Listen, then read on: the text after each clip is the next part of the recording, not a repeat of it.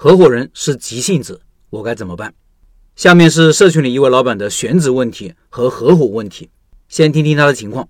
他说：“老陈你好，想问你一个问题。最近跟朋友一直在找店，今天看了两个店，一个是万科楼盘下一个十字路口路边的一个拐角，门头够大，房租五千一个月，转让费两万，还能降一点。对面有个大的广场，远一点两公里有个万达广场，周边是小区。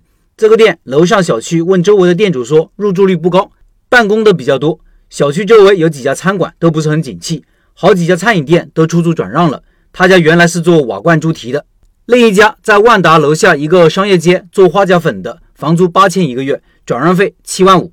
对面有两家鸭货店，我朋友也想卖鸭货，对面那家鸭货店生意挺好的，我担心我们竞争不过，换别的品类，我朋友不乐意。传统卤味这地方又不合适。现在问题是，第一是第一个店之前是卖瓦罐猪蹄的。他都做不下去，我们去做传统卤味，有什么优势能比他做的更好，能坚持下去？这个店人流相对少很多。第二是第二家店租金高，但是位置也是不错的，万达广场商业街进口第三家店人流要大很多。第三是我们资金不足，每个人最多只有四万块钱拿来开店。第一家店半年房租三万加转让费能降到一万，共四万，资金压力小很多，能坚持下来。我朋友说从营销上下功夫。下半年假期多，机会大。第二家店是七万五，但三个月不到的房租，房租八千半年付，三个月很快的。这样中间有点点闪失，房租到时的可能成问题。第四是，我们之间有很多问题，分歧挺大。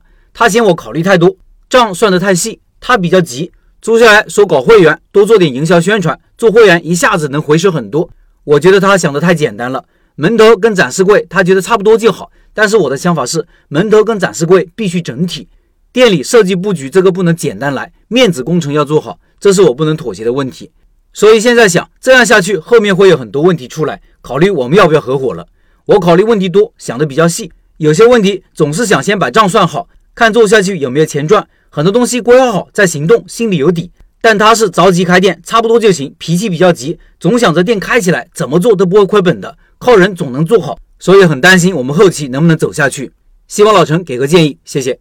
下面是我的想法，不知道为啥，我觉得你们挺搭的。一个急性子，一个慢性子，一个考虑事情周全，一个考虑事情粗糙，一个激进派，一个保守派，一个把事情快速往前推，一个时不时往后拉一拉。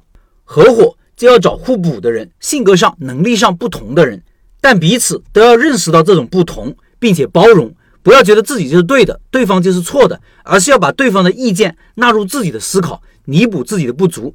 只有这样才能发挥团队的优势，形成合力。我就曾经很想找一个社会活动家这样的角色做搭档，因为自己内向，不善言辞和社交，想找个这样的人弥补性格方面的缺陷。你想想，如果真有这样的合伙人，那矛盾和冲突是不可避免的。但是这种组合又是有益的，能合作下去，唯有靠彼此的欣赏，取长补短。实际上。一个事情要做成，往往是多种相反的力量促成的，都是在矛盾和纠结中找到一个平衡点。能找到平衡点，就意味着彼此妥协，没有相互伤害。回到你的选址，第一个问题，要接手一个失败的店铺，你不用去考虑它为什么失败。一个店失败的原因太多了，太复杂了，你去跟他比意义不大的。有的时候，一个店倒闭，很可能纯粹就是老板本人的原因，太懒、太散漫、不上进，或者能力太差。本来产品挺好的，开局不错的，硬是被老板本人给弄死了。这些东西你是看不到的，你也很难分析出来。我接手一个店铺，从来不看上一家为什么死掉了，他不死我就没有机会啊。我只看这个店本身有没有潜力，适不适合自己。第二个问题，关于资金问题，我建议你们选择投入小的那一个。如果你们都是老手，投入高的那个可以考虑，但是你们都是新手，就应该从小做起，要给自己犯错空间。不要搞一段时间，房租都给不起了，这是很有可能的。你是新手，凭什么一开始就赚钱？凭什么顾客就给你疯狂的充值？如果顾客充值力度很大，前几个月也许靠着顾客充值那点钱可以活下来，那后面呢？不赚钱怎么维持下去呢？当然，考虑资金问题前，首先是要考虑店铺本身的条件，这两个店都是能做的，这是前提。其次才考虑投入。如果一个店投入很低，但是压根没有潜力，就不能要。第三个问题。宣传营销确实很重要，不过首先还要看你的产品竞争力，这是第一个要评估的。